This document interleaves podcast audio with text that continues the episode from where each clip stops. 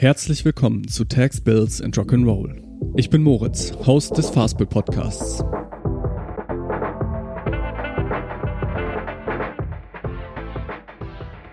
Für diese Folge hat Steve Kröger uns in Frankfurt besucht. Nach dem Leben aus dem Rucksack und im Wohnwagen ist er mittlerweile in Süddeutschland sesshaft geworden, wo er sich jedoch dank seiner Familie genauso frei fühlt wie vorher auf Reisen.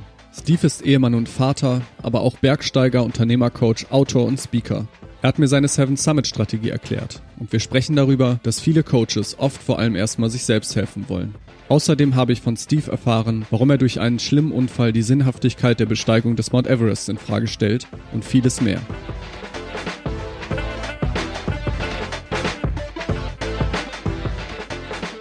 Alle Infos zur Folge sowie die Show Notes findest du wie immer auf fastbill.com/podcast. Bevor es losgeht, möchte ich noch kurz unseren Partner für diese Folge vorstellen. Diese Folge wird präsentiert von der PSD2. Seit dem 14. September bringt die neue EU-Richtlinie neben mehr Sicherheit und einem deutlich vereinfachten Zugang zum Online-Banking vor allem Spiel, Spaß und Spannung.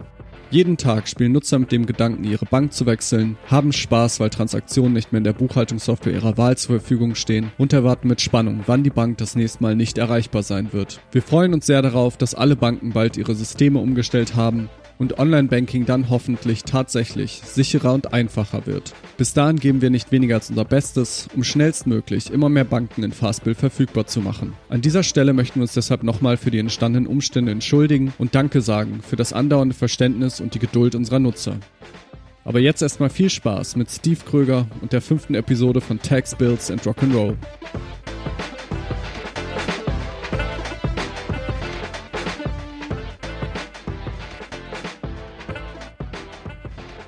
Herzlich willkommen, Steve. Grüß dich. Steve Krüger ist heute zu Gast bei uns im Podcast. Vielleicht stellst du dich einfach einmal selber kurz vor. Wer bist du? Wo kommst du her? Und was machst du? Mein Name ist äh, Steve Kröger. Ich bin äh, Unternehmercoach, Vortragsredner und der Gründer der UC, die Unternehmer-Community. Das heißt, wir begleiten selbstständige und äh, kleine Unternehmen beim Wachstumsprozess. Und das machen wir in der Hauptsache über drei Säulen. Zum einen über Mastermind-Gruppen über sehr intensive Mastermind-Gruppen, die ein Jahr lang gehen. Dann äh, machen wir das über die Vermittlung von wertvollen Kontakten, die für dich und dein Business äh, interessant sind. Und die dritte Säule ist die sogenannte äh, UC University, wo wir einmal in der Woche ein Live-Webinar durchführen zu unternehmensrelevanten Themen. Mhm. Und äh, das ist so unser Approach, unsere, äh, äh, unsere Zielgruppe und selbstständige kleine Unternehmen beim Wachstumsprozess zu unterstützen. Cool.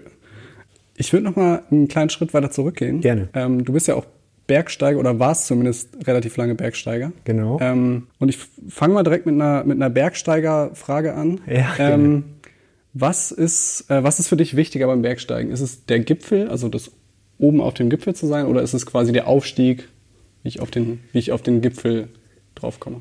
Es war immer der Weg zum Gipfel. Mhm. Also vielleicht zum Hintergrund, ich habe ähm, von 2007 bis 2014 die höchsten Berge aller Kontinente bestiegen, die sogenannten Seven Summits.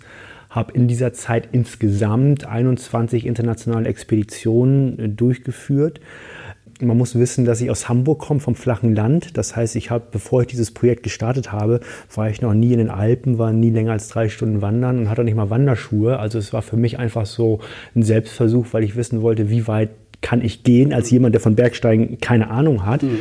Und so rückblickend habe ich für mich festgestellt, dass die eigentlichen Glücksmomente nie wirklich auf dem Gipfel stattgefunden haben, sondern immer auf dem Weg dahin. Mhm. Und die Zuhörer kennen mit Sicherheit diesen, in Anführungsstrichen, Plattenspruch, der Weg ist das Ziel.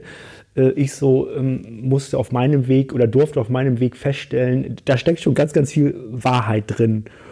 Und äh, ich vergleiche das auch mit, ähm, mit, mit dem Selbstständigsein und mit dem Unternehmersein. Also wenn man als Selbstständiger und als Unternehmer den Weg zum Erfolg nicht wirklich genießen kann, mhm. weil der Alltag zu stressig ist oder weil da irgendwie was nicht stimmt, ähm, dann, dann hat man, glaube ich, als Selbstständiger, als Unter Unternehmer irgendwas falsch gemacht, um das mal ganz platt zu sagen. Und, und da habe ich in den Bergen gelernt, wenn man den Weg genießen kann, dann ist das, dann ist das gut, dann ist mhm. das wichtig. Auf dem Gipfel selber, äh, meiner Erfahrung nach, äh, war ich immer viel zu kaputt, mhm. viel zu erledigt, ja. also wirklich zu erschöpft, ja. um auch wirklich glücklich zu sein. Mhm. Die Glücksmomente immer auf dem Weg, kurz vorm Gipfel, so dieser Moment, wo äh, ich das Gefühl hatte, äh, ich schaffe das mhm. oder wir im Team schaffen das. Ja.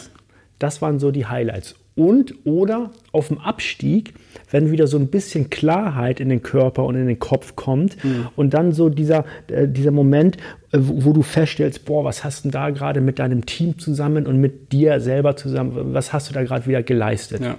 Da, das finde ich auch noch einen ganz, äh, ganz guten Stichpunkt. Du hast ja, also du hast ja jetzt gerade von, von Team immer gesprochen. Das fing ja aus der Idee raus an, dass du als Personal Trainer gearbeitet hast, wenn, mhm. ich, das, wenn ich das richtig Correct. gelesen habe. Genau und dann mit einem Klienten eigentlich zusammen überlegt hast, hey, wir machen das jetzt, lass uns doch mal die Seven Summits besteigen oder lass uns mal auf den Kilimanjaro, das war ja, glaube ich, das erste Ziel. Genau. Seitdem hast du ja auch laufend, also ich weiß nicht, ob ihr die, ob ihr die Touren immer noch anbietet zum Kilimanjaro. Ich hatte jetzt gesehen, dass ihr jetzt ja. mittlerweile, glaube ich, in die Sahara geht. Genau. Ja, also wir haben das tatsächlich gemacht. Also das ist, ähm, ich habe ähm, 14 Kilimanjaro-Seminarreisen durchgeführt. Mhm und äh, es waren immer Selbstständige und Unternehmer als Teilnehmer mit dabei. Und ähm, wir, wir, haben mal diesen Berg bestiegen. Mhm. Und vielleicht war ja auch schon der ein oder andere Zuhörer auf dem Kilimanjaro. Ähm, und wir haben das genutzt, um auf dem Weg zum Gipfel und vom Gipfel wieder weg sieben Reflexionsworkshops durchzuführen, mhm. wo es darum geht, das, was da am Berg passiert, als gelebte Metapher zu benutzen. Mhm. Ne, weil äh, auch selbstständig sein und Unternehmer sein ist ja wie ein Berg. Man geht es bergauf, man geht es bergab und auch das ganze Leben ist wie ein Berg. Man geht es bergauf, man geht es bergab. Das ist eine total klare Metapher. Ja. Und das ist das, was wir da gemacht haben, mhm. zu schauen, was bedeutet das, was ich da am Berg gerade über mich selber lerne? Mhm. Was kann das bedeuten für meine Selbstständigkeit und für mein Sein als, als Unternehmer? Und mhm. das habe ich 14 Mal gemacht. Ja. Ähm, habe dann aber nach 14 Mal gesagt, ey, das ist jetzt irgendwie alles so toll gelaufen. Und ich muss dazu sagen, die Reisen waren noch immer ein Jahr im Voraus ausgebucht. Mhm. Also das war, war einfach schön, war ein schönes Produkt, was die, meine Kunden genommen haben.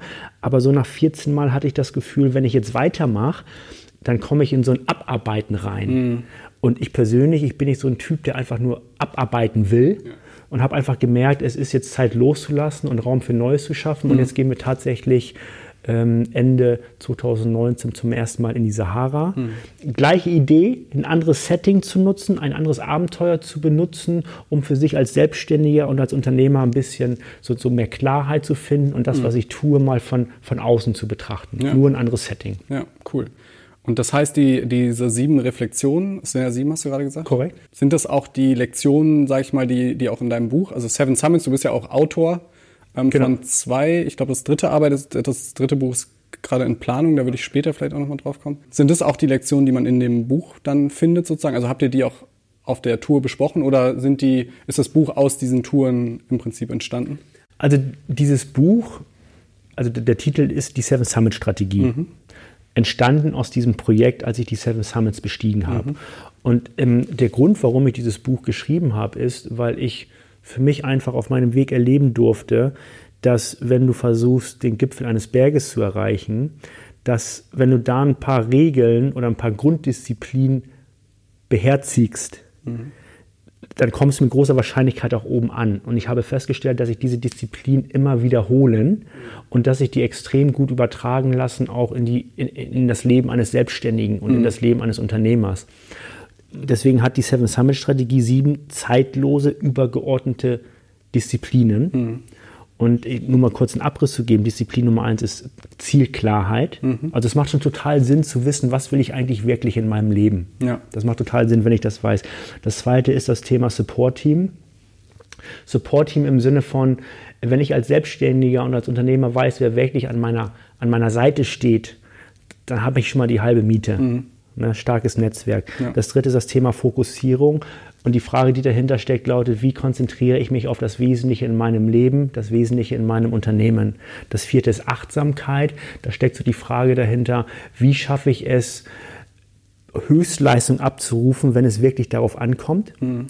Das fünfte ist Entscheidungsfreude im Sinne von, wenn wir es als Selbstständige und als Unternehmer schaffen, unser Bauchgefühl auf Augenhöhe zu bekommen mit unserem Verstand, mhm. dann sind wir noch besser in der Lage, qualitativ hochwertige Entscheidungen zu treffen.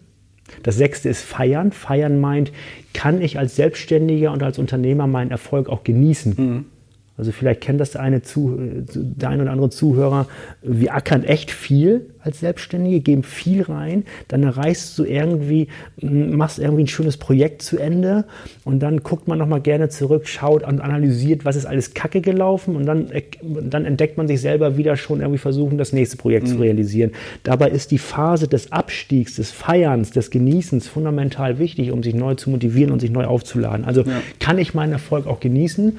Disziplin Nummer 6 und Disziplin Nummer 7 ist Nachhaltigkeit im Sinne von wie schaffe ich es, meinen Erfolg auch nachhaltig, mhm. nachhaltig in meinen Alltag zu, zu implementieren. Ja.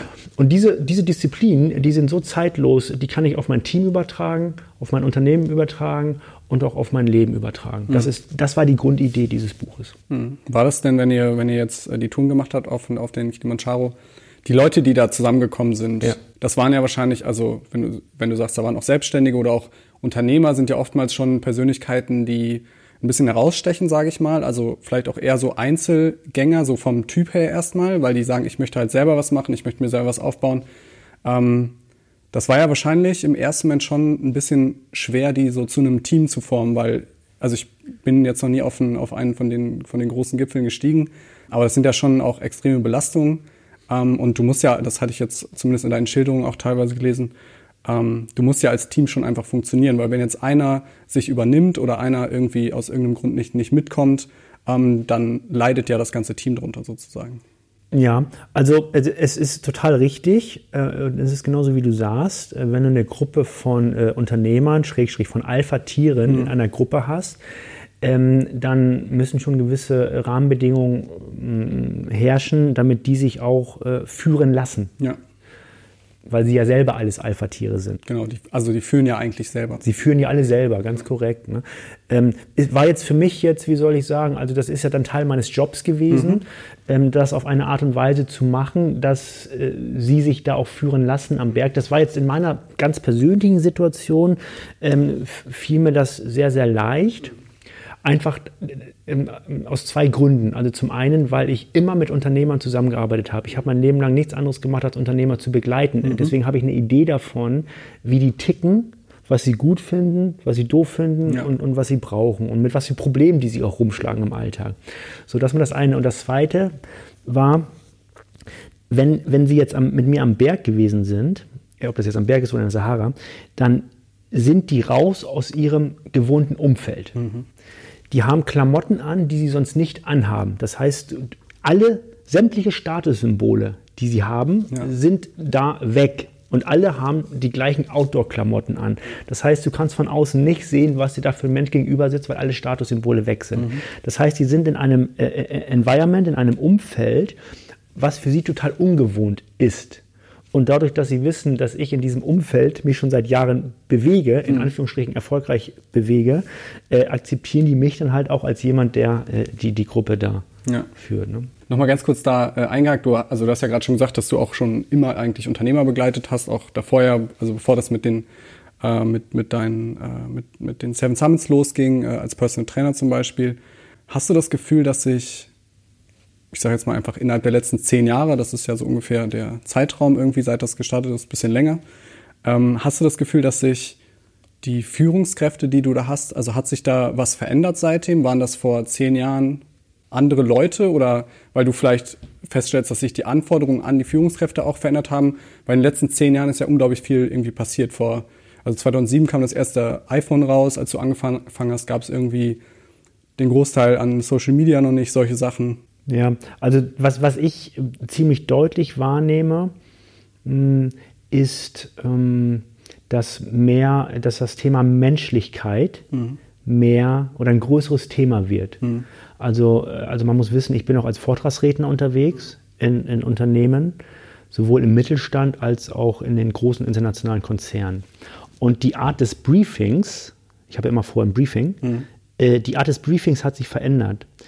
Ähm, vor Jahren war das noch so, dann sagen sie, Steve, pass auf, äh, die letzten Jahre waren hier ganz gut in der Firma, ähm, aber bitte du als Motivationstrainer in dem Moment kannst du da nochmal irgendwie auf deine Art und Weise dafür sorgen, dass da nochmal noch mal ein bisschen Schub reinkommt. Mhm. Das war früher so, mhm. der Tenor. Jetzt, seit wenigen Jahren, ist der Tenor mehr, Steve, die letzten Jahre bei uns im Unternehmen waren super und wir möchten jetzt mit dem Event auf unsere Art und Weise Dankeschön an das Team sagen. Okay. Und wir möchten dann einen Tacken mehr Menschlichkeit reingeben. Mhm. Wir möchten, ne? also das heißt, dass der Approach an die Mitarbeiter sich verändert. Mhm. Weniger Druck, mhm. weniger Druck, mehr von oben herab, mehr hin auf Augenhöhe und mehr Menschlichkeit. Mhm. Das, das ist dem geschuldet, dass zum einen, also meiner Beobachtung, ne. Dass die Menschen einfach keinen Bock mehr haben auf Druck. ja, und zum ja. einen. Und zum zweiten ist auch das Thema Geld verdienen und immer noch mehr Profit und noch mehr Profit, das ist auch irgendwann ermüdend, ja. weil irgendwann macht das ja auch keinen Sinn mehr. Ja. So, das heißt, Sinnhaftigkeit wird ein größeres Thema und die Mitarbeiter wollen das einfach. Mhm. Die wollen schon wissen, was hat das jetzt hier irgendwie mit Sinnhaftigkeit zu tun, weil so Mitarbeiter ist das vollkommen egal, ne? ob die jetzt mal drei, vier, fünf Prozent mehr Gewinn machen oder nicht, was hat das mit meinem Leben zu tun? Ja. Deswegen ist Sinnhaftigkeit sehr wichtig.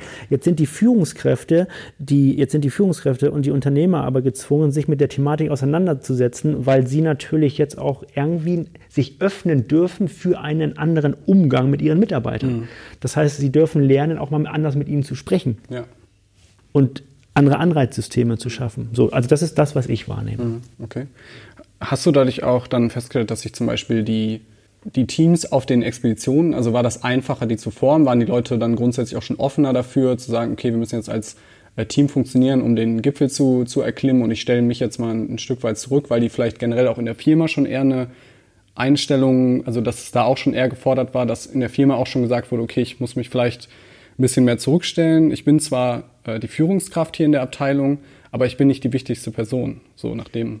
Ja, also es ist, ähm, was ähm, im, im, Vorfeld, ähm, weil ich habe ja äh, auch immer im Vorfeld Einzelgespräche geführt mit den, mit den Teilnehmern, mhm. machen wir jetzt auch mit der Sahara. Das heißt, das Prinzip ist immer das gleiche. Einzelgespräche im Vorfeld. Und ähm, spannenderweise sagt mir die Hälfte des Teams vorher immer, weißt du, ich bin gar nicht so der Teamtyp.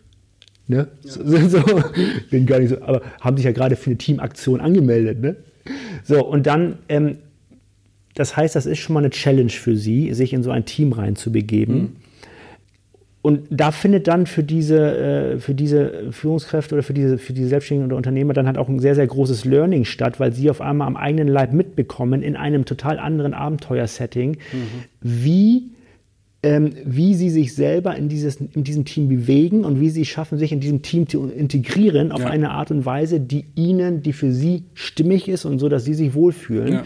Äh, äh und, und, und, deswegen haben wir ja auch, äh, oder ich, eine ganz besondere Herangehensweise, wo ich gemerkt habe, dass es funktioniert, solche Leute zu integrieren. Das geht viel über Gespräche. Mhm. Das hat viel damit zu tun, dass man eine Stimmung in einem Team vorgibt, wo es, wo, wo, die, wo die Stimmung es erlaubt, sich auch verletzlich zu zeigen. Mhm.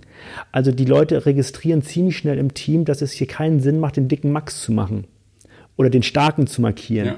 Und wenn du hingehst und ein Setting kreierst, ob das jetzt am Berg ist oder auch in einer Arbeitsatmosphäre und sagst, pass auf, hier sind Fehler erlaubt, Mhm. Hier darfst du auch mal sagen, wenn die irgendwas wenn, wenn die irgendwas stinkt. Du kannst auch aufmachen und sagen, wenn du dich unwohl fühlst. Mhm. Zeig dich verletzlich. Mhm. Wenn du es als Führungskraft schaffst, so ein Setting zu kreieren, wo so etwas erlaubt ist und die, und die Teammitglieder das nehmen, dann hast du eine andere, andere Basis des Kontaktes ja. untereinander. Ja. Weniger Pressure, mehr auf Augenhöhe und, und, ja. und, mehr gemeinsam. Das passt ja eigentlich auch zu dem, was du gerade von den Vorträgen, also wenn du als Speaker unterwegs bist, äh, erzählt hast. Also dass das ja auch die Anforderungen sind, die an dich dann gestellt werden, wenn du äh, da auftrittst, im Vergleich zu dem, was, was, die, äh, was die Führungskräfte lernen, wenn, wenn ihr unterwegs seid. Hast du nicht nur verändert, äh, hast du nicht nur mitbekommen, dass sich zum Beispiel Führungskräfte verändert haben seit, also jetzt innerhalb der letzten zehn Jahre, sondern auch irgendwie das Bergsteigen selber? Also ich denke jetzt zum Beispiel, es ging ja, glaube ich, vor, vor ein paar Monaten irgendwie so ein Foto rum, wo halt diese mm, super lange Schlange am äh, Mount Everest war, was ja auch, glaube ich, keine also dadurch wurde es halt sichtbar, dass es da halt irgendwie Probleme gibt und, und sehr viele Menschen da sind. Und du hast ja, glaube ich, auch selber ein ziemlich schreckliches, also nicht Erlebnis, aber warst zu einer Zeit auch da am Mount Everest, ähm, wo auch ein Unglück passiert ist, sind, mhm. glaube ich, 16 Menschen ums Leben gekommen. Korrekt. Ähm, hast du selber auch das Gefühl, dass sich das Bergsteigen verändert hat? Also so, sofern du das sagen kannst innerhalb der letzten zehn Jahre irgendwie? Ja, es wird irgendwie massentauglicher. Mhm. Ähm, und ähm, ähm, es wird einer, ähm, die auch so ein Everest zum Beispiel, ähm, das wird ja jetzt ähm, mehr und mehr offener für auch für unerfahrene Leute, dieses Bild, ähm, was da kursierte, was vielleicht der ein oder andere Zuhörer auch kennt, wo diese ewige Schlange vorm Gipfel ist, das ist ja ein Szenario, was es nicht erst äh, seit heute gibt, mhm. sondern das passiert da ja schon seit längerem ja. am Everest. Und was ich nur glaube, ist, dass die Gesellschaft im Moment offen ist für solche Bilder. Mhm. Weil, ja, also ich, ich, glaube, dass die Gesellschaft da vor ähm, ein paar Jahren noch nicht offen war, das zu registrieren, was da eigentlich passiert. Am Everest sterben seit ganz vielen Jahren jedes Jahr zwischen äh, 8 und 15 Menschen. Ja. Das ist normal. Ja. Äh, leider ist das mhm. normal. Und trotzdem rennen da jedes Jahr Leute hin. Ne? Mhm. Ähm, aber jetzt sind die, scheinen die Menschen da offen zu sein. Was ich so zum Beispiel in, den, in, in diesen sieben Jahren auf den höchsten Bergen unserer Kontinente gelernt habe, ist, ähm, sind, sind, sind drei Dinge über mich und über das Leben. Das eine ist in der ersten Phase, ich durfte für mich erfahren, wozu ich imstande, was ich alles imstande bin zu leisten. Und zwar auch Dinge, von denen ich vorher gar nicht wusste, dass ich das kann. Ja? Mhm. Gerade so was Leistung abrufen kann, bedeutet in den Bergen. So. Ja. In der zweiten Phase habe ich gelernt, wo meine persönlichen Grenzen sind. Ich habe ganz klar gemerkt, ähm, wenn ich diese Grenzen jetzt überstreite, dann kann es auch sein, dass ich dann äh, das Leben verlassen darf oder mhm. muss. So, ne? Ja. Äh, so, und dann habe ich auch gelernt, diese Grenzen zu akzeptieren. Und in der dritten Phase habe ich gelernt, dass es in unserem Leben Ziele gibt, äh, die wir als Selbstständiger und als Unternehmer äh, versuchen zu erreichen, die ganz, ganz viel Sinn machen. Mhm. Es gibt viele Ziele, die wir uns setzen, die machen echt Sinn. Und gleichzeitig gibt es aber auch ganz, ganz viele Ziele, die wir uns setzen und versuchen zu erreichen, die echt keinen Sinn ergeben. Und der Gipfel des Everest gehört dazu. Das macht einfach keinen Sinn. Mhm. Das passt ein bisschen zu der Sache, was wir eben gerade besprochen haben, mit der Sinnhaftigkeit auch von Unternehmen und jetzt nochmal ein paar Prozentpunkte rausdrücken an Gewinn und nochmal ein paar Prozentpunkte. Ja, was ich, wegen Sinn macht das denn? Ja. Ne? Ähm, und, und so ist es auch in den, in den, in den Bergen, so, so erlebe mhm. ich das auf jeden Fall. Nur die Sensationsgeilheit für solche Abenteuer, ähm, die ist natürlich schon da und wird auch immer größer, weil zum einen ist es immer, wird es immer leichter, hier äh, auch den letzten Winkel auf dieser Welt zu erreichen. Mhm. Die Welt rückt ja immer näher zusammen wenn du früher eine große Reise gemacht hast, dann war das ja noch was Großes. Ne? Da konntest du noch erzählen, du warst in Afrika unterwegs oder du warst irgendwo in Asien unterwegs, da war es ja noch was Besonderes. Ja. So, und heute ist es ja nichts mehr Besonderes. Ja. Ob du jetzt von Hamburg nach München fliegst oder von, äh, oder von Frankfurt, wo wir jetzt sind, irgendwie nach Thailand oder so, das, das ist ja jetzt kein Unterschied mehr heute. Ja, wenn du Glück hast, findest du für 300 Euro ein gutes Angebot und bist dann drei Wochen auf Bali. Ja, und das, das ist ja jetzt normal. Ja. So, ne? Ja. ja. Ähm, also ist es gar nicht eher so, also ist es gar nicht so, dass sich das Bergsteigen oder die Bergsteiger verändert haben, sondern erst die Gesellschaft einerseits den, den Sinn von so, also generell den Sinn von bestimmten Dingen mehr hinterfragt. Also muss das wirklich sein, dass jedes Jahr so und so viel tausend Menschen den Everest besteigen wollen, aber gleichzeitig auch ja, die Sensationsgeilheit sozusagen zunimmt? Ja, jetzt, wenn du das so formulierst, äh, ich überlege gerade, ob das irgendwie so, ja, also auf der einen Seite sind Menschen, das ist in meiner Wahrnehmung, sind die auf der Suche nach Sinn. Mhm. Na, was, was will ich hier auf dieser Welt? Mhm. Und, wo, wo, wo, und, und wo gehe ich hin? Und äh, was ist so meine Antwort auf die Frage nach dem, warum mache ich das hier alles? Ne? Ja. Das ist ja so. Ähm, und, und gleichzeitig aber auch eine Sehnsucht da, äh, auszubrechen aus dem Alltag. Mhm. Ob das jetzt Berge besteigen ist, dieses Abenteuer, oder ob das irgendwelche anderen Abenteuer sind, die ich erleben möchte. Da ist ja schon irgendwie so die Sehnsucht da, aus dem Alltag auszubrechen. Ne? Also bloß nicht zu viel Routine, aber zwischendurch mal irgendwie raus. So. Ja. Am Everest finde ich das einfach pervers, ehrlich gesagt, weil ähm, das ist zu nah dran am Tod. Mhm. Weißt du, wenn du jetzt als Beispiel zum Kilimanjaro fährst oder du fährst in die Sahara, mhm. da hast du ja eine sehr, sehr, sehr, sehr, sehr hohe Überlebenschance. Mhm. So, das ist ja alles cool. Ja. Aber der Everest oder andere Orte, äh, da hast du halt auch, da hast du auch eine, eine, eine Chance zu sterben. Mhm.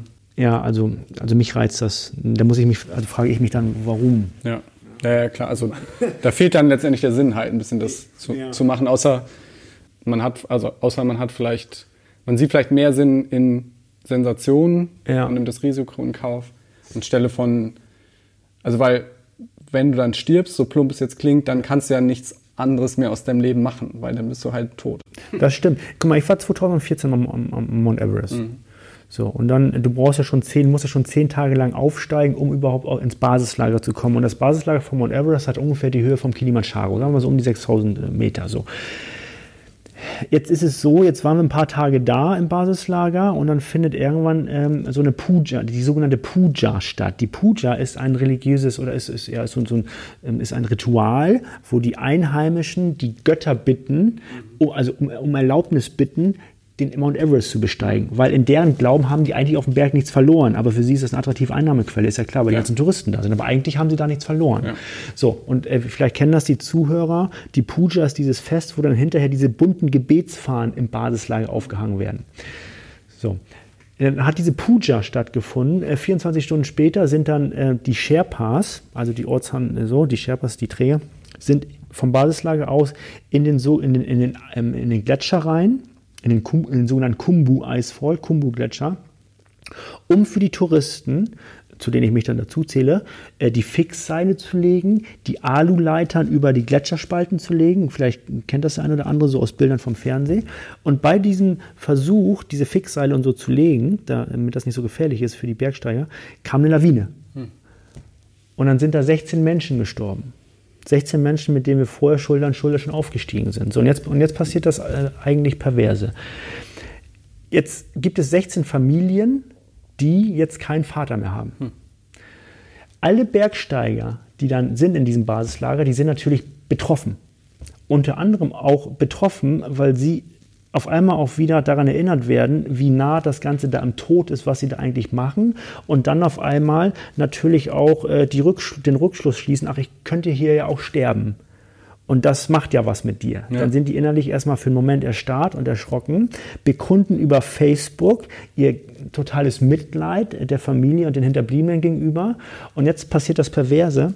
Es dauert dann ein paar Tage, bis dann die Bergsteiger sich dann die Frage stellen, naja gut, aber wann geht es denn jetzt weiter? So, und jetzt musst du dir vorstellen, die Leute, die da sind am Mount Everest, das sind ja, äh, wie soll ich sagen, das sind ja, die haben ja Familie zu Hause. Ja.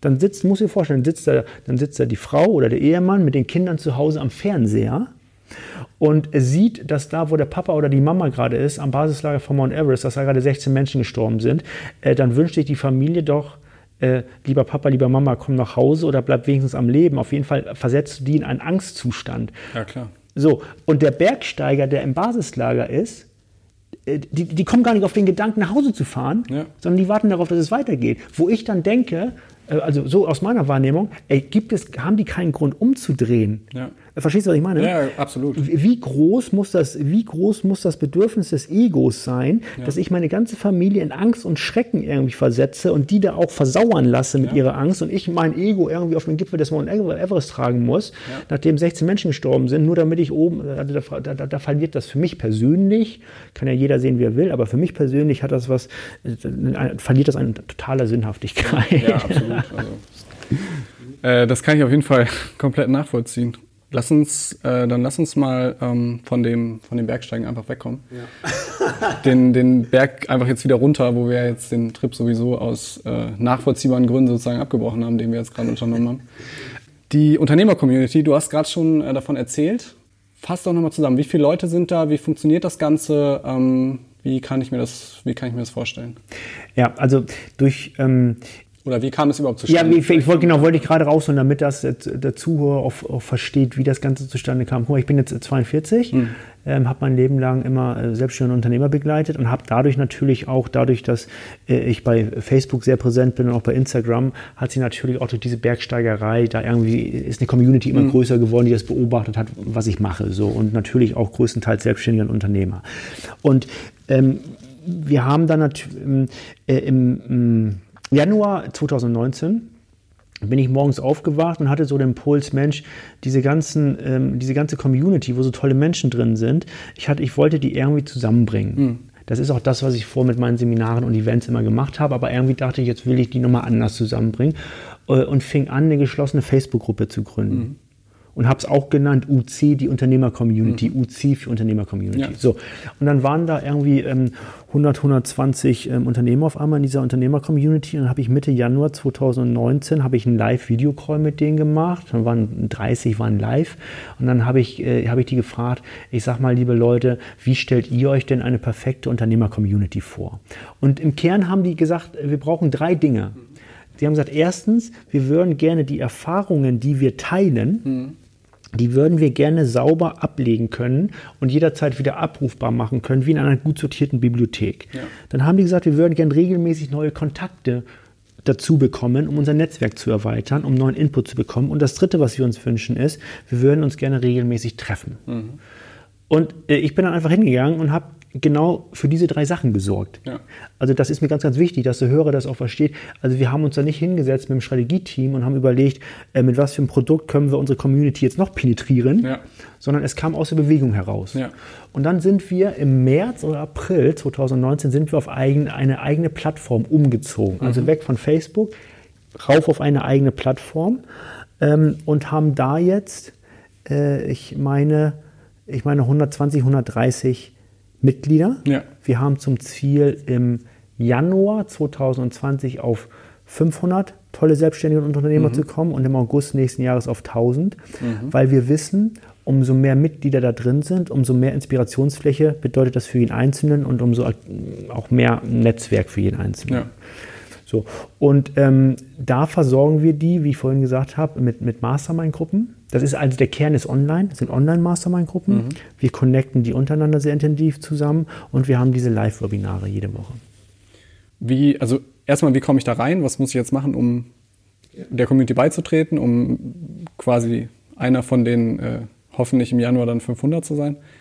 Also wir haben, ähm, wir haben jetzt gerade frisch eingerichtet, können wir vielleicht auch äh, verlinken. Klar.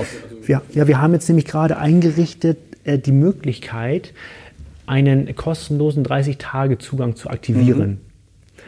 Und ähm, das, das, haben wir gerade vor wenigen Tagen erst gemacht und wir merken, dass das die Leute sehr, sehr gut nehmen, weil wir waren vorhin in der Situation, weißt du, da haben wir versucht, denen zu erklären, was in der Community passiert ja. und irgendwie haben uns da den, den Mund fusselig gequatscht, muss ich schon ganz, also ganz liebevoll meine ich ja, das jetzt. Aber irgendwie haben wir gemerkt, Mensch, ey, lass uns die doch einfach reinholen. Ja. Dann können die sehen, wie es da aussieht. Dann können sie auch den Spirit fühlen der OC. Dann werden die auch merken, das fühlt sich hier an wie im Wohnzimmer.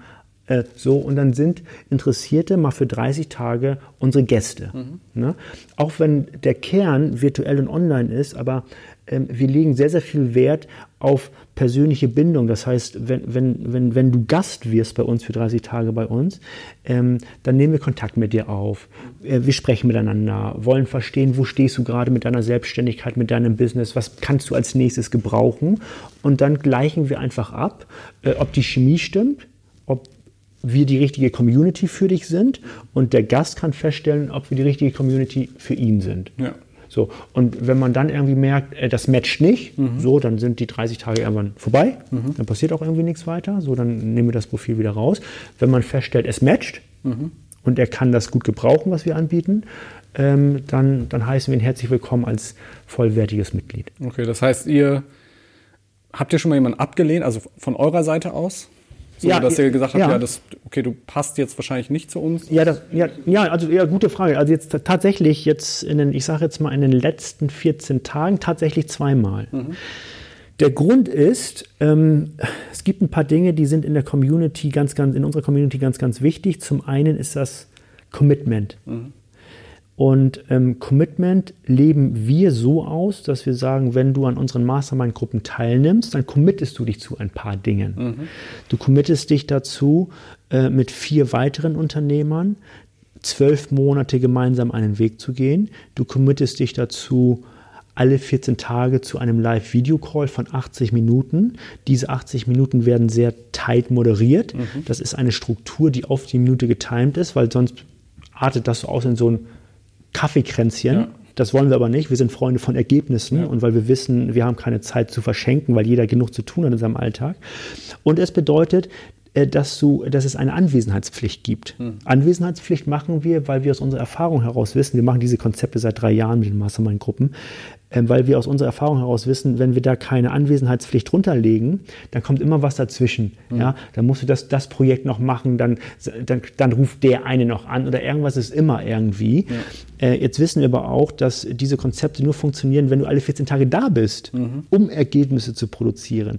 So, wenn, und, und jeder hat zwei Joker innerhalb der zwölf Monate. Das heißt, die kannst du ziehen, wann du willst.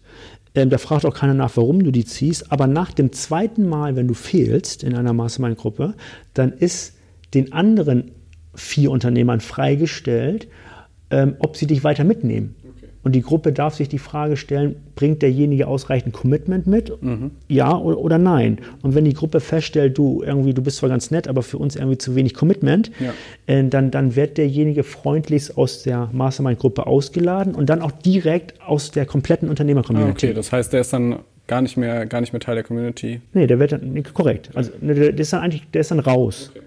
Ähm, und, und das ist jetzt in den letzten 14 Tagen zweimal passiert. Das, das, das ist auch nicht schlimm, das ist gut. Ja, ja. Ja, klar, das ist ja ein guter Mechanismus auf jeden Fall, um da einfach eine Qualität auch drin zu haben. Ja, genau. Ja. Da, damit stellen wir aber sicher, dass wenn du in einer Mastermind-Gruppe bist, dass du es echt mit Leuten zu tun hast, die sich Sachen vornehmen mhm. und auch umsetzen. Ja. ja. Kann ich, äh, wenn, wenn, ich, wenn ich jetzt ähm, als Unternehmer Teil der Community bin, ähm, habe ich dann eine feste Mastermind-Gruppe oder kann ich auch sagen, ey, ich mache bei fünf Mastermind-Gruppen mit, ich finde die Themen alle geil, ich habe voll Bock da, mich reinzuhängen? Ähm, oder wie, wie regelt ihr sowas? Also dem also es kam noch gar nicht vor, dass irgendwie, also es kam noch gar nicht vor, dass jemand gesagt hat, ich würde noch gern Teil einer zweiten Mastermind-Gruppe. Also das kam tatsächlich noch nicht vor. Der Bedarf wurde noch nicht geäußert. Aber ich glaube auch, dass es wenig Sinn macht, weil wenn du dich auf eine Mastermind-Gruppe wirklich einlässt mhm. und du bist committed, dann hast du auch irgendwie genug zu tun, weil ja. du bekommst in, zwischen den vier, äh, wenn du bekommst in den Meetings äh, alle 14 Tage so viel Input, dass du das überhaupt erstmal gucken musst, wie du das in deinem Alltag integrierst. Ja. So.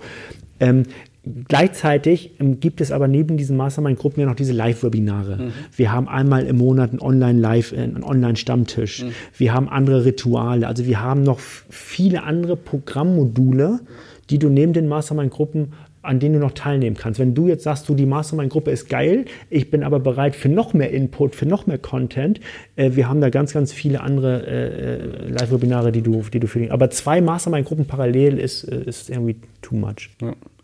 Okay, das heißt, es ist aber thematisch dann, also ihr guckt dann wahrscheinlich ja einfach, ähm, wie können wir die Leute jetzt zusammensetzen, wenn jetzt neue Leute zum Beispiel reinkommen oder wenn mal zwischendurch jemand vielleicht geht oder sowas, dass ihr dann eventuell auch mehrere Gruppen zu äh, bestimmten Themen habt. Weil, also ich bin jetzt gerade auch davon ausgegangen, daher kam das vielleicht, dass ihr sagt, okay, wir haben vielleicht ein, ähm, eine Mastermind-Gruppe. Ach so, themenbezogen? Genau. Oder vielleicht kannst du einfach mal einen Abriss geben, wie das dann thematisch, also wie das aufgebaut ist thematisch. Weil ich dachte jetzt, vielleicht gibt es eine Mastermind-Gruppe, ich sage jetzt mal aus, aus unserer, aus Fastbesicht, eine Mastermind-Gruppe Thema Buchhaltung, eine FBA, eine keine Ahnung, irgendwas? Okay, also bei den Mastermind-Gruppen ist es so, ähm, die sind jetzt nicht ich sage jetzt mal themenbezogen, mhm. sondern wir haben dort äh, fünf Unternehmer, die äh, aus, auch aus unterschiedlichen Branchen kommen. Das machen wir ganz bewusst so, weil wir wissen, dass jede Branche so ihren blinden Fleck hat. Ja. Und dann kreist, kreist sich eine Branche immer um dasselbe Problem ja. und, und, richtet und macht es sich auch um diesen Problem herum total gemütlich. Ja. Äh, wenn jetzt jemand aus einer anderen Branche kommt und sagt, du pass auf, bei uns in der Branche haben wir das Problem gar nicht und wir lösen das so und so, auf einmal kann das, auf einmal ist das Problem nicht mehr da. So deswegen äh, glaube glauben wir an den Zauber von branchenübergreifender Inspiration. Das heißt, die sind in der Mastermind-Gruppe. Die, die, die Live-Calls, diese 80 Minuten Live-Calls sind so aufgebaut, dass ähm, jeweils zwei aus der Gruppe für jeweils 20 Minuten die Chance haben, von dem Rest der Gruppe direkten Input zu bekommen von einer akuten Fragestellung. Mhm. Das heißt, welche akute Fragestellung du auch immer mitbringst an diesem Tag, du kannst sie präsentieren mhm. und der Rest der Gruppe teilt ihre Erfahrungen genau zu diesem Thema. Das heißt, es ist eine sehr individuelle ja. Inspiration auf den Moment hin ausgerichtet. Mhm. Jetzt gibt es aber noch, um das zu vervollständigen, Jetzt gibt es in der UC selber, in der Plattform, gibt es noch geschlossene branchenspezifische äh, äh, branchenspezifische Gruppen, ja. wo, wo sich halt, ja, wo sich halt Leute aus der gleichen Branche noch, noch mal treffen. Also es gibt unterschiedliche Möglichkeiten. Ja, okay. ja. Auf, auf eurer Website steht, dass ähm, die äh, Community für alle interessant ist, die ihren Umsatz verdoppeln möchten. Mhm. Ha, habt ihr da, also schaffen die Leute das? Habt ihr da jetzt schon festgestellt, dass, ich meine, du hast, glaube ich, gesagt, im Januar seid ihr damit jetzt so richtig gestartet, 2019? Mhm, genau. Ist ja jetzt wahrscheinlich noch kein Zeitraum, wo man also wenn man das schafft, dann. also Deswegen das mal, ist das, also ist das so ein, so ein Ziel, wo ihr wirklich sagt, okay, sag uns heute deinen Umsatz und in einem Jahr versprechen wir dir in Anführungszeichen, wir schaffen 200 Prozent? Mhm. Oder seht ihr das eher so als Motivation, sage ich mal, um erstmal generell ein Ziel, ist ja, glaube ich, war, glaube ich, der erste Punkt von den Seven Summits, Zielklarheit Genau, also ja, also es ist, ähm, genau, also das, äh, wenn man auf unsere Website geht, dann, dann steht da für Selbstständige und Unternehmer, die ihren Umsatz verdoppeln wollen. Da, darauf spielt sie ja an. Der, der Grund, warum das da steht, ist folgender. Wir wollen damit zum Ausdruck bringen, dass wir kein Kaffeekränzchen sind. Wir wollen damit ausdrücken, dass wir Freunde von Ergebnissen sind. Ähm, wir wissen schon, dass Geld nicht glücklich macht, nicht allein. Und wir wissen auch, dass Geld nicht zu einer Erfüllung führt. Das, das ist uns alles klar. Wir wollen ausdrücken, dass wenn du hier bei uns mitmachst, dann sag uns bitte konkret, wo du in einem Jahr sein möchtest. Sag uns, äh, wenn das jetzt meinetwegen tatsächlich so ist, dass du deinen Umsatz verdoppeln willst, dann nimm die Challenge. Das machen einige Leute. Mhm. Die einen brauchen ein oder zwei Jahre oder drei Jahre. Es hängt ja davon ab, mit wie viel Umsatz du einsteigst. Ja. Umso mehr Umsatz du hast, umso länger dauert auch die Verdoppelung. Ja. So, ne? ähm, so, es gibt auch Leute, die hingehen und sagen, ich möchte gern äh, innerhalb eines Jahres äh, fünf neue Mitarbeiter eingestellt haben. Mhm. Oder sie gehen hin und sagen, ich möchte gern so und so viel Prozent meines Umsatzes im nächsten Jahr durch digitale Produkte mhm. generieren. Ja. Entscheidend ist, jeder formuliert ein individuelles Ziel, also eine KPI, die ihn die nächsten zwölf Monate begleitet und woran er sich auch messen lässt. Mhm. Weil mein Wunsch an unsere Mitglieder ist, dass die nach einem Jahr oder nach zwei oder nach drei Jahren sagen, in die UC einzutreten, war einer der besten Entscheidungen, die ich für mein Business und für mein Leben treffen konnte. Ja. Jetzt musst du das aber irgendwie messbar machen. Mhm. Du musst ja sagen können, ja, Ziel erreicht ja. oder nein, ich habe mein Ziel nicht erreicht. Ja. Deswegen dieser Spruch Umsatz verdoppeln ist ein Ausdruck dessen, wir würden den, deinen persönlichen Fortschritt, den du in der UC machst, messbar machen mhm. und wir, wir, tun von unserer Seite aus alles dafür, dass du dieses Ziel erreichst. Mhm. Hast du vielleicht jetzt mal, wenn jetzt Leute noch nicht bei euch Mitglied sind oder generell jetzt vor dem, vor dem Problem stehen, sie haben also irgendwie ein klar formuliertes Ziel, ähm, oder vielleicht auch noch nicht ein ganz klar formuliertes Ziel, aber so irgendwelche, so deine Top-Tipps, sage ich mal. Ich bin jetzt selbstständig, ich möchte was verändern. Ich sage jetzt, ich nenne es jetzt einfach mal verändern, mhm. ähm, weil ich mit meinem aktuellen Status irgendwie unzufrieden bin von meinem Business, von meinem persönlichen Leben. Hast du da irgendwie Top-Tipps oder irgendwie so, so Sachen, die du vielleicht auch, die du in, in Gesprächen halt, in Aufnahmegesprächen oder sowas, dass du den Leuten sagst, hey, guck mal, wenn du jetzt anfangen willst, dann ja. Fangen wir da an, oder? Ja, also was, was wir registrieren, also, ähm, also ich greife jetzt zurück auf eine Erfahrung von drei Jahren, gerade was solche Mastermind-Gruppen zum Beispiel mhm. angehen. Ne? Ähm, der, der Mehrwert für äh, unsere Teilnehmer, ähm, oder, oder nochmal anders gesagt, was mir auffällt, ist, dass ähm, viele selbstständige Unternehmer im ersten Schritt lernen dürfen, für sich selber erstmal ein ganz, ganz klares Ziel zu formulieren. Mhm. Also wir sind jetzt äh, auch tatsächlich wieder bei der Seven Summit Strategie mit Thema Zielklarheit. Ja. So, ich, ich muss erstmal als Unternehmer ganz konkret wissen, wo möchte ich denn in zwölf Monaten sein und was möchte ich, was in zwölf Monaten da ist, was heute noch nicht da ist. Mhm. Und vielen Selbstständigen, vielen Unternehmern fehlt da diese diese Klarheit, mhm. die können das nicht auf den Punkt sagen. Die können nicht sagen, ich möchte gerne in zwölf Monaten 20 Prozent mehr Umsatz machen oder mhm. ich möchte drei neue Mitarbeiter haben oder ich möchte so und so viel Prozent äh, Wachstum haben oder so und so viel Prozent Umsatz aus dem und dem Bereich. Das heißt, der erste Schritt ist erst einmal eine totale Klarheit, was ich will, ausgedrückt in einem Satz und mhm. messbar ausgedrückt in einer Kennzahl. Ja. Wenn ich diesen Schritt klar habe, ja, dann, dann, bin ich schon mal, dann, ich, dann bin ich die, die, die, Hälfte des Weges schon mal gegangen. Mhm. So, der zweite Schritt ist, und der funktioniert auch nur dann, wenn du den ersten Schritt gegangen bist mit der Klarheit, du musst in der Lage sein, in zum Beispiel in einem Kontext von so einer Mastermind-Gruppe oder auch in einem anderen, du musst in der Lage sein, die Frage, du musst in der Lage sein, eine Frage zu stellen. Mhm. Wenn du das Wissen anderer Unternehmer anzapfen willst, weil andere Unternehmer sind ja auch voll von Erfahrungen, dann musst du in der Lage sein, eine ganz, ganz klare Frage zu formulieren. Mhm. Können viele Selbstständige nicht. Wenn du in der Lage bist, eine klare Frage zu formulieren, dann kriegst du auch eine klare Antwort, die dir helfen wird, den nächsten Schritt zu gehen. Mhm. Wenn du keine klare Frage stellen kannst, dann wirst du auch nie eine Antwort bekommen und hast das Gefühl, das bringt dir alles nichts. Ja. Unsere Erfahrung ist die, das ist also jeden, jeder Mastermind-Call, den wir machen, überall so, wir, wir lassen immer von den Teilnehmern, lassen wir auf einer Skala von 0 bis 10 ranken, wie wertvoll war für dich diese, für diese Zeit, die du investierst hast, auf einer Skala von 0 bis 10. Unser Ziel ist, und das ist die Arbeit, die ich mit meinem Team tue, wir wollen einen Querschnitt haben über alle Mastermind-Gruppen und Calls hinweg, äh, einen Durchschnitt von mindestens, mindestens 0.9 1.0 oder mehr. Ja.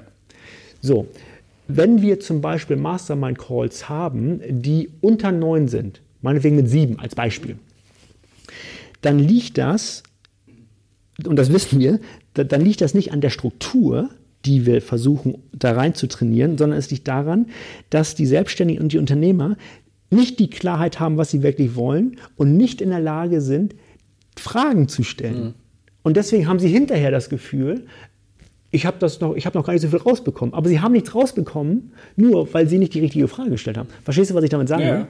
Das heißt, der erste, der erste Lerneffekt in unserer Struktur ist, du wirst lernen, äh, was du überhaupt willst, mhm. unternehmerisch. Und dann wirst du lernen, die richtigen Fragen zu stellen. Und dann wirst du die richtigen Antworten bekommen. Und dann wirst du die richtigen Strategien an die Hand bekommen. Und dann, äh, und dann entsteht ein Commitment, weil dann fragen wir dich auch, so, lieber Kollege, was machst du denn jetzt bis zum nächsten Call in 14 Tagen? Ja. So, und dann sagt er, okay, ich rufe zehn meiner Altkunden an und biete denen mein neues Produkt oder meinen neuen Service an. Und in 14 Tagen fragt dich dann der Moderator, pass auf, wir hatten hier das und das Commitment bei dir stehen, mhm. können wir da jetzt einen Haken dran machen, ja oder nein? Ja. Das heißt, wir produzieren mit der Struktur ähm, für unser äh, Mitglied eine, ich sage mal, frei gewählte, ein frei gewähltes Commitment, weil andere Leute dich fragen, hast du es gemacht? Und Selbstständige und Unternehmer, die ja die Chef von, Chefs von ihrem eigenen Laden sind, wenn die sich vornehmen, ich mache in den nächsten 14 Tagen, schiebe ich das Projekt an oder schließe das Projekt ab und du machst es nicht, ja. ruft dich ja keiner an und fragt, hast du es gemacht? Weil ja. du ja der Chef bist, wer soll ich denn anrufen? Ja. Und das ist die Kraft, in dem Setting, welches wir kreieren, mhm. weil da fragt schon jemand nach. Ja. Und keiner hat Bock, dreimal hintereinander zu sagen, äh, nee, nee habe ich noch nicht gemacht.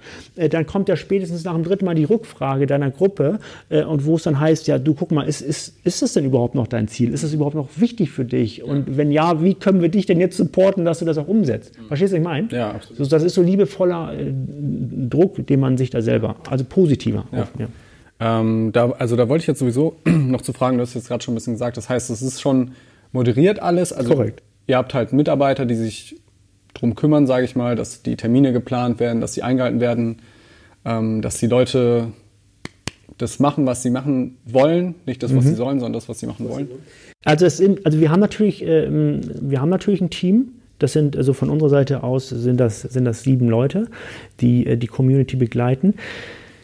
Jetzt muss man aber dazu wissen, dass ähm, die Moderatoren der Mastermind-Gruppen, das sind jetzt keine Leute aus unserem Team, sondern das sind Leute, das sind Mitglieder aus der Gruppe. Ja, okay, cool. Genau, das heißt, wir trainieren und briefen mhm. die Mitglieder so, ähm, dass sie diese Mastermind-Gruppen nach unserer Struktur realisieren und führen können. Mhm. Und das machen, das machen die Mitglieder für äh, sechs Monate. Okay.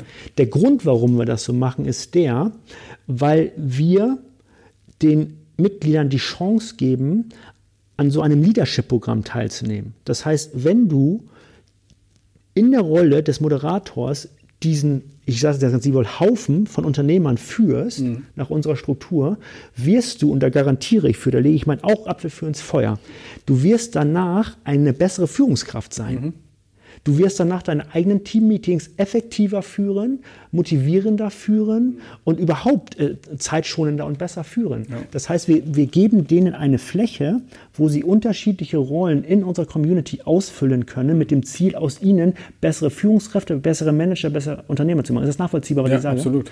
Also ein bisschen die Alpha-Tiere sozusagen im Zaum halten, wie du es am Berg auch gemacht hast bei den, bei den Expeditionen, ähm, sich halt um die Leute kümmern. Du bist ja Unternehmercoach. Mhm. Das steht auch auf deiner Website. Mhm. Das ist ja kein geschützter Begriff oder mhm. irgendwas in dem Sinne. Also jeder, ich kann jetzt einfach losziehen und sagen, hey, ich bin jetzt Podcast-Coach beispielsweise, weil ich habe ja einen Podcast. ja, ja. Oder irgendwas. Ja. Siehst du das, siehst du das problematisch? Also ich, ich sehe das du, also ich sage auch nur Unternehmercoach. Also mir persönlich ist das alles gar nicht wichtig, mhm. ehrlich gesagt. So, guck mal, äh, auch mit dem Bergsteiger, ich, ich, guck mal, ich, ich erlebe das so. Äh, ich, ich komme aus Hamburg, habe ein paar Berge bestiegen und aus mir haben sie alle einen Bergsteiger gemacht. Ja. Aber ich fühle mich gar nicht wie ein Bergsteiger. Mhm. Ich bin einfach ein paar Berge hochgeklettert. Ja. Aber ich fühle mich nicht als Bergsteiger. Mhm. Aber aus mir haben sie, hat die Presse und die Medien, die haben gesagt, Steve Kröger, der Bergsteiger oder der Extrembergsteiger. Aber ich als solches empfinde mich gar nicht so. Verstehst du, was ich Mhm. Ja. meine? Und äh, diese ganzen Titel, die nenne ich eigentlich nur, gar nicht um mich jetzt irgendwie zu befriedigen, sondern einfach nur, weil mein Gegenüber, genauso wie du heute gesagt hast, äh, stell dich mal kurz vor. Ja. Äh, Und irgendeine Antwort muss ich ja geben, Ja, ja. die man in dem Moment nehmen kann. Aber ob ich, äh, ich, ich in meinem Finden ja, ob ich jetzt Unternehmercoach bin oder, oder Vortragsredner oder das ist jetzt für mich jetzt gar nicht so entscheidend. Mhm. Es ist eher so, um mein Gegenüber zu befriedigen, um ihm die Chance zu geben, mich einzuordnen. Damit die Leute so halt wissen, was du machst sozusagen, Ja. weil unter Coach kann sich halt jeder was vorstellen. Ja, korrekt. Was macht denn für dich trotzdem einen guten Coach aus? Weil, also ich würde jetzt zumindest mal da, also ich würde jetzt zumindest mal behaupten, dadurch, dass jeder einfach hingehen kann und sagen kann, hey, ich bin Coach. Also wenn man jetzt sagt, ich bin Coach für irgendwas, dann wird man ja irgendeinen Ansatz haben, also dass man sich zumindest schon mal mit dem Thema auseinandergesetzt hat. Aber wie, oder was würdest du denn sagen, wie kann man einen guten Coach von einem vielleicht, also einen Coach, der mich weiterbringt, von einem Coach unterscheiden, der mich vielleicht nicht weiterbringt? Das muss ja nicht unmittelbar mit dem Coach selber zusammenhängen, sondern es kann ja auch mit mir selber zusammenhängen, dass ich vielleicht feststelle, okay, der, die Person ist jetzt in meiner Situation nicht der richtige Coach für mich, ähm, der kann aber ja anderen Leuten trotzdem weiterhelfen. Also was Ja. würdest du sagen, wenn, wenn ich mir jetzt einen Coach suche, Ja. vielleicht einfach, wir gehen davon aus, ich bin selbstständig, ich suche Ja. jemanden, der mich berät, was sind so Faktoren, wo du sagst, das, das müsste der Coach jetzt erfüllen, damit das, damit das hinhaut? Also ich, ich, wollte mich mal kurz äh, distanzieren von der Diskussion. Ich weiß, dass in der Branche der Coaches zum Beispiel, dass das eine brennende Frage ist, die diskutiert ist und davon äh, diskutiert wird. Davon wollte ich mich mal kurz distanzieren. So dieses ganze Thema, bin ich jetzt Coach oder bin ich Berater oder bin ich Trainer oder so, das ist in der Welt, in der ich lebe, ist das total irrelevant. Ähm, für mich ist es so, ähm, mh, wenn jemand von jemand anderes etwas lernen möchte, dann würde ich mir den danach aussuchen, ob ich dem, ich muss das Gefühl haben, dass das, was er sagt oder das, was er fragt oder das, was er tut in unserer Zusammenarbeit, dass mich das dabei unterstützt, der zu werden, ähm, der ich eigentlich bin, was aber noch nicht freigelegt wurde. Das heißt, ich muss irgendwie das Gefühl haben, äh, ich, äh, ich werde wahrgenommen. Ich muss irgendwie das Gefühl haben, dass, ähm, ähm, dass, dass ich den total glaubhaft finde in dem, was er tut. Und ich muss vor allen Dingen das Gefühl haben, und das können viele Coaches nicht, das muss ich leider so sagen, ähm, ich muss das Gefühl haben, dass dieser Coach einigermaßen mit sich selber klarkommt. Was häufig in der Branche passiert, das werden vielleicht viele nicht lustig finden, was ich jetzt sage aus der Branche, aber leider ist es so und auch gerade bei Facebook sieht man das auch häufig so, da ist ja jeder irgendwie Coach. Ja. Äh, Was ich, äh, und ich, und ich muss dazu sagen, ich habe von 2008 bis 2011 vier Jahre lang ähm, ungefähr 500, 600 Personal Trainer ausgebildet und ungefähr 300 Mentalcoaches. Ja. ja, du warst ja vorher, glaube ich, auch schon Personal Trainer. Also Ja, genau. was ja so eigentlich die ursprünglichste Form vielleicht, also von Coach ist, Leuten, Le- also du hast halt Leute trainiert. Das ist ja Genau. so, also Coaching in der eigentlichen Definitionsform sozusagen. Genau. So, das heißt also, ich habe auch eine Idee davon, ähm, wer sich da auf den Weg begibt und versucht, selber Coach zu werden. Was ich häufig, zu häufig leider wahrnehmen musste, ist, es sind Menschen, die selber in Veränderungsprozessen sind. Und dadurch, dass die sich so auf die Suche begeben, äh, ähm, um ihr eigenes Leben nochmal auf das nächste Level zu heben, ähm, haben sie dann auf einmal das Gefühl oder den Impuls, ey, dann kann ich doch selber gleich Coach werden. Und dann versuchen sie aus einer ähm, Unreflektiertheit über das Coachen ihres Gegenübers mehr Klarheit für sich selber zu gewinnen. Verstehst du, was ich sage? Ja. Sie missbrauchen eigentlich ihr Gegenüber, um für sich selber Klarheit zu finden. Ähm, und das ist kein guter Coach. Ja. Das heißt, ich muss irgendwie, als wenn ich mich auf die Suche begebe äh, nach einem Coach, muss ich irgendwie das Gefühl haben, der kommt in seinem Leben irgendwie klar. Mal so, ne, also überwiegend klar. Ja. Und der hat irgendwie eine innere Gelassenheit, aus der er spricht. Wenn mir zum Beispiel ein Arzt, der raucht, mir versucht, was über Gesundheit zu erklären, dann habe ich Schwierigkeiten, den ernst zu nehmen. Da macht es mir extrem schwer. Wenn mir jemand versucht, was über Geld zu erklären, und ähm, es ist irgendwie offensichtlich, dass auch er, was das Thema Geld angeht, irgendwie, wie soll ich sagen, da auch noch große Lücken hat, dann macht es mir auch extrem schwer, irgendwie äh, ihn für voll zu nehmen. Ja. Also ich glaube, das ist, da darf man irgendwie hingucken, ob derjenige, der mir versucht, irgendwas beizubringen, ob er das in seinem eigenen Leben schon gemeistert mhm. hat. Also einfach, ob es also authentisch glaub, ist, ja, ob es genau, glaubhaft ist. Genau, ne? Glaubwürdigkeit, Ja, ob es glaubhaft ist. Genau. Ja. Was du häufig bei Stresscoaches hast, zum Beispiel, bei Unerfahrenen, die, die kommen selber aus, einem, aus einer Burnout-Situation mhm. und haben sich dann auf die Fahne geschrieben, weniger Stress in ihrem Leben zu haben und auf einmal machen sie, auf einmal sagen sie, dann kann ich auch direkt Coach werden. Verstehst du, meine? ich würde, glaube ich, so langsam ein bisschen zum Ende kommen.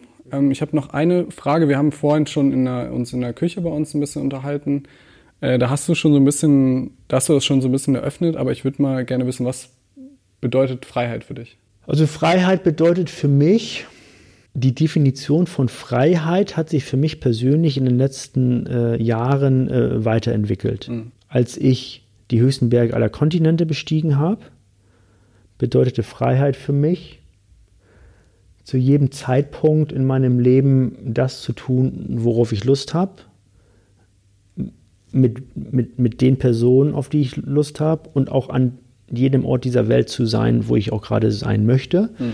Ich habe in dieser Zeit aus einem äh, 35-Liter-Rucksack gelebt, was mich total beweglich gemacht hat mhm. und reisetauglich gemacht hat. Das war äh, zu dem Zeitpunkt für mich Freiheit. Dann hat sich im Laufe der Zeit Freiheit für mich dahingehend entwickelt, dass ich irgendwann gemerkt habe, wenn ich ständig dabei bin, in dieser Welt rumzureisen, äh, dann kam ich irgendwann so am Punkt, wo ich äh, das Gefühl hatte, man muss ein bisschen aufpassen, dass man in seinem Leben frei sein nicht mit alleine sein verwechselt war auf jeden Fall in meinem Leben so. Wenn ich, weil ich ständig unterwegs war und über, immer überlegt habe, wo reise ich als nächstes hin. Und wenn ich permanent überlege, wo reise ich als nächstes hin, oder wenn ich permanent damit beschäftigt bin, meine Freiheit zu schützen, mhm. bin ich ja eigentlich in einem total unfreien Zustand. Mhm. Verstehst du, was ich sage? Ja. Ähm, jetzt ist es so, ähm, nachdem ich vom Mount Everest wiedergekommen bin, habe ich meine Frau kennengelernt. Wir haben zwei Kinder bekommen. Ich bin jetzt 42 Jahre alt, habe einen vierjährigen Sohn, eine dreijährige Tochter. Äh, wir leben in einem äh, Haus in Weißenburg in Mittelfranken und, ähm, und fühle mich immer noch total frei. Mhm. Aber jetzt lebe ich nicht aus einem Rucksack, sondern habe auf einmal eine Familie. Ich sage jetzt ganz bewusst eine Hacken mhm. und ich habe ein Haus. Ja. Jetzt sind viele Leute zu mir gekommen und haben gesagt, Steve, was ist denn jetzt mit deiner Freiheit? Ja, ich so sage, wieso, was ist denn mit meiner Freiheit? Ich sage, die ist noch genauso da wie vorher auch. Mhm. Ja, aber du bist doch jetzt sesshaft geworden. Na, ich sage, sesshaft weiß ich nicht. Ich, ich, wir sind jetzt einfach in diesem Haus. Ja. Wenn wir nicht mehr in diesem Haus sein wollten, dann wären wir halt nicht mehr in diesem Haus und würden woanders hinfahren. Was jetzt neu dazu kommt in der Definition von Freiheit, ist dieses Thema Verwurzelung. Mhm. Ich fange jetzt an, oder dadurch, dass wir jetzt in dieses Haus gezogen sind, ähm, haben wir uns verwurzelt. Die Nachbarn sind total freundlich, unsere Kinder haben da äh, Kinder, mit denen sie spielen können und so. Ähm, und ähm, das heißt, es gibt für mich jetzt eine Qualität von zu Hause, mhm. die ich nicht hatte, als ich mit meinem Rucksack ständig durch die Welt gereist bin. Verstehst du, was ja. ich meine? Ähm, und insofern kam eine neue Dimension in meinem Freiheitsbegriff dazu. Und ich glaube, wenn man ständig versucht, seine Freiheit zu verteidigen, ist man nicht mehr frei. Mhm. Ähm, in meiner jetzigen Lebensphase ähm, ist, ist, ist es so die Herausforderung oder ähm, versuche ich das zu leben, irgendwo verwurzelt zu sein und gleichzeitig immer noch irgendwie dahin zu reisen, wo ich hin möchte, aber mit einer Base, ja. mit einer Basis. Du bist ja auch wahrscheinlich, also du bist ja trotzdem noch viel unterwegs. Du bist jetzt ja. hier in Frankfurt gerade, hast ja genau. gerade schon gesagt, du bist gestern schon angereist. Genau. Dann geht es demnächst nach, nach Süddeutschland. Genau. Was hat denn, was hat denn Steve Krüger im Rucksack immer dabei? Was auf, also wenn du jetzt Trips unternimmst, egal ob das jetzt zu Kundentermin vielleicht ist oder wenn du sagst, ich fahre in Urlaub oder irgendwas, was sind so die Sachen, die, die auf keinen Fall äh, fehlen dürfen? Na, ich bin da, ähm, also ich bin da relativ überschaubar, auch immer noch. Ähm, ähm, ich habe ich hab jetzt, also jetzt keinen Rucksack mehr, ich habe jetzt einen Koffer, mhm. so. aber ich nehme, ich nehme, ähm, also ich nehme natürlich immer meinen Laptop mit, ich nehme Trainingsklamotten mit, mhm. das, weil ich natürlich auch immer noch Spaß habe am, am, Training und so. Und ich nehme eigentlich immer, ich nehme nie mehr Klamotten mit als für drei oder vier Tage. Mhm. So, wenn ich, wenn ich meine, wenn wir verreisen und meine Frau ist mit dabei, die hat mindestens doppelt so großen Koffer. ne, und hat viel mehr Garnituren so bei. Also ich bin immer noch sehr, sehr reduziert in ja. dem, ja. Ähm, wie hat das denn denn funktioniert, als ihr im Wohnwagen gelebt habt? Ihr habt ja, also vielleicht nochmal ganz kurz zur Erklärung, auch wenn wir jetzt langsam eigentlich zum Schluss kommen. Ihr habt ja ein Jahr im, im Wohnwagen gelebt. Genau. War das, war das einfach? Also vor allem auch für, also für dich war es wahrscheinlich jetzt kein großes Problem, weil du ja vorher nur aus dem Rucksack gelebt hast und mhm. man kann ja im, im Wohnmobil oder im Wohnwagen schon deutlich mehr mitnehmen als in einem Rucksack. Mhm. Wie war das für deine Frau und wie hat das funktioniert mit den, mit den Kindern? Das hat ein Jahr lang gut funktioniert. Mhm. Und dann kamen wir so um unser Limit. Also vielleicht nochmal so zur Erklärung, wir haben 2016, 2017 ein Jahr lang äh, in einem Wohnwagen gelebt, meine Familie und ich, sind durch Europa gereist mhm. und ich habe ganz normal weitergearbeitet. Wir haben vorher alles verkauft, mhm. weil wir tatsächlich das Gefühl haben wollten, dass wir nur äh, diesen Wohnwagen haben. Wir haben auch unsere Wohnung weggegeben, mhm. weil wir auch das Gefühl haben wollten, ähm, es gibt kein Backup das, das funktionierte für ein Jahr sehr, sehr gut, aber dann wurde es anstrengend, weil, also vielleicht jeder, der Kinder hat, kann das nachempfinden, wenn du auf 16 Quadratmetern mit zwei Kindern lebst, sag ich mal, parallel dazu noch arbeitest und dann noch reist, mhm. ähm, dann, dann hatten wir auf einmal so diese Sehnsucht, wir dachten irgendwie eine Kita wäre ja mal ganz geil. Wo man die mal wenn wir die mal, ja, ja, genau. Und dann, ja, und dann hatten wir zuerst noch die romantische Vorstellung, dass wir äh, weiterhin im Wohnwagen leben äh, und die Kinder tagsüber in die Kita schicken. Mhm. Aber im deutschen System gibt es diesen Knopf nicht, wo drauf steht, Eltern wohnen im Wohnwagen und die Kinder sind in der Kita tagsüber. Mhm. Ähm, und deswegen war uns klar, wir müssen jetzt irgendwo hinziehen. Ja. Äh, und deswegen sind wir nach Bayern, weil da die Eltern meiner, äh, meiner Frau leben. Und mhm. deswegen haben wir gedacht, ein bisschen Entlastung bekommen wir auch, wenn die Großeltern da sind. Ja. Ähm, so ist es auch. Und da haben wir dann dieses Haus gefunden, das wir uns total verliebt haben. Und deswegen sind wir da in, in Mittelfranken äh, gelandet. Cool. Die Kinder waren ja auch, glaube ich, ziemlich jung, als sie unterwegs waren. Ja, die waren, äh, wie alt waren die? Also äh, die, unsere Tochter, die Mayari, war ein paar Monate alt und unser Sohn dann halt ein Jahr und ein ja. paar Monate, also ganz klein. Also eigentlich waren es Babys. Ja. Ist ja, ist ja dann auch deswegen permanent irgendwie. Ja, ja, du hast ja die ganze Zeit eine, ja. äh, die kleben ja, die, du kannst ja nicht äh, zwei Minuten lang irgendwo liegen lassen. Ja, okay. also, ja cool. Ähm, vielleicht noch ganz kurz, nächstes Jahr kommt ein Buch von dir raus, glaube ich, das dritte. Irgendwo habe ich das gesehen. Ja, genau, das ist in, da, genau, das ist in, ja, das ist in Vorbereitung, okay. das, äh, das dritte Buch. Ähm, kann da jetzt gar nicht noch so viel drüber sagen, aber, aber was ich sagen kann, ist, es, ist, ähm, es erzählt genauso wie die ersten beiden Bücher. Das erste war ja die Seven Summit Strategie, dann habe ich danach noch ein zweites geschrieben, das äh, heißt Leichtigkeit. Aber letztendlich geht es in den Büchern, die ich schreibe, immer ähm, um das, was ich in meinem Leben tue mhm. und was andere ähm, Menschen ähm, für ihre Selbstständigkeit und, und ihr Unternehmen daraus lernen können. Ne? Mhm. Also es ist jetzt kein Ratgeber im Sinne von mach dies, mach dies, mach das mhm. und fang oben an und hör unten auf, sondern es ist mehr so, ich habe irgendwann mal festgestellt, dass viele Menschen sehr interessiert daran sind, in der Art und Weise, wie ich wie ich meine Abenteuer oder mein Leben irgendwie lebe. So. Mhm. Und so sind auch die ersten beiden Bücher entstanden. Ja. Ne? Cool. Und ähm, so teile ich da halt meine, ja. meine, meine, meine Erfahrungen. Ja. ja, cool. Also es las sich auch, ähm, ich hatte jetzt vorhin noch eine Amazon-Bewertung, glaube ich, gesehen, wo äh, die halt extrem positiv war, also alle Sterne und so weiter. Und die, die äh, Bewerterin, ich glaube, es war eine Frau, meinte halt, dass, äh, also hat, der erste Satz war, glaube ich, habe nichts Neues in dem Buch erfahren. Also es sind Sachen, die man halt überall schon mal gehört hat, so Motivationsansätze mhm. äh, halt. Aber sie meinte auch, dass die Erzählweise halt einzigartig ist und dass es halt ein sehr schöner Ansatz ist, das halt mit deinen Erfahrungen ähm, anzureichern und dann aber irgendwie ein bisschen universeller zu machen, dass halt jeder auch was, was rausziehen kann. Ja, da sagst du was, das ist, das stimmt. Das, was du sagst, stimmt. Also auch ich erfinde das Rad nicht neu. Mhm. Und ich glaube, jeder, der sich anmaßt aus der Persönlichkeitsentwicklung und, der irgendwie behauptet, es gibt bei ihm was Neues, ja. ich glaube, 99, die lügen. Das stimmt. Ja. Es ist ja alles gesagt ja. zum Thema Persönlichkeitsentwicklung. Äh, also auch ich erfinde das Rad nicht neu, also auch weder in meinen Büchern äh, noch in meinen Vorträgen. Mhm. Nur was mir, was auch die Zuhörer meiner Vorträge, äh, die kommen auch hinterher zu mir und sagen, Steve, also das ist ja nicht wirklich was, das, was du sagst, ist gar nicht das Entscheidende oder das, was du schreibst, ist nicht das Entscheidende, aber ja. wie du es sagst mhm. und wie du es schreibst, mhm. das hat was, äh, ja. was, was Individuelles. Darum ja. ist, ne? Cool. Äh, zum Abschluss vielleicht noch, greifst du selber eher zum Buch oder hörst du eher Podcasts, wenn du mal abschalten willst oder auch ich bin in den letzten, ja, ich bin in den letzten Monaten sehr auf, äh, habe sehr häufig äh, einen Kopfhörer in den Ohren und bin sehr, sehr, äh, also bin äh, sehr schwerpunktmäßig mein Podcast. So mhm. hat mich sehr gefressen das Thema. Ja. So ja, weil ich, ich kann das auch im Gehen hören und ja. so. Ähm, also auch, auch, wir haben ja auch einen Podcast, also wir produzieren ja selber Podcasts, ja. weil ich das selber so geil finde, eigene Podcasts zu hören. Ja. Ne? Der Zuhörer hört ja auch gerne Podcasts, sonst würde er jetzt nicht hinhören hier. Ne? Aber ich bin schon so ein, so ein äh, Podcast, finde ich schon ziemlich geil. Genau, also ihr habt auf jeden Fall einen eigenen, den werde ich auch noch mhm. definitiv verlinken. Vielleicht noch ein paar Empfehlungen außer deinen eigenen, also so zwei, drei Dinge, die du gerne hörst. Auch ich bin, muss ich ganz ehrlich sagen, bin schon sehr überzeugt von unseren Sachen. sehr gut. Ähm, ja, dann hört euch einfach den UC, den Unternehmer-Community-Podcast an. Genau. Im Anschluss Ja. an diese Folge. Äh, es hat mich sehr gefreut. Ich fand es ein sehr spannendes Gespräch. Hat mir sehr viel Spaß gemacht, äh, die Sachen zu recherchieren, zu den, äh, vor allem zu den Bergsteigergeschichten, aber auch die anderen Sachen. Ich werde auch auf jeden Fall mal den, äh, die, mir die UC mal angucken. Gerne. Ja, und wie gesagt, Links und so weiter packe ich alle rein. Super. Ja, also vielen Dank, vielen Dank und äh, dass ich hier sein durfte und äh, liebe Grüße an, äh, äh, an den Hörer. Dem ist nichts hinzuzufügen.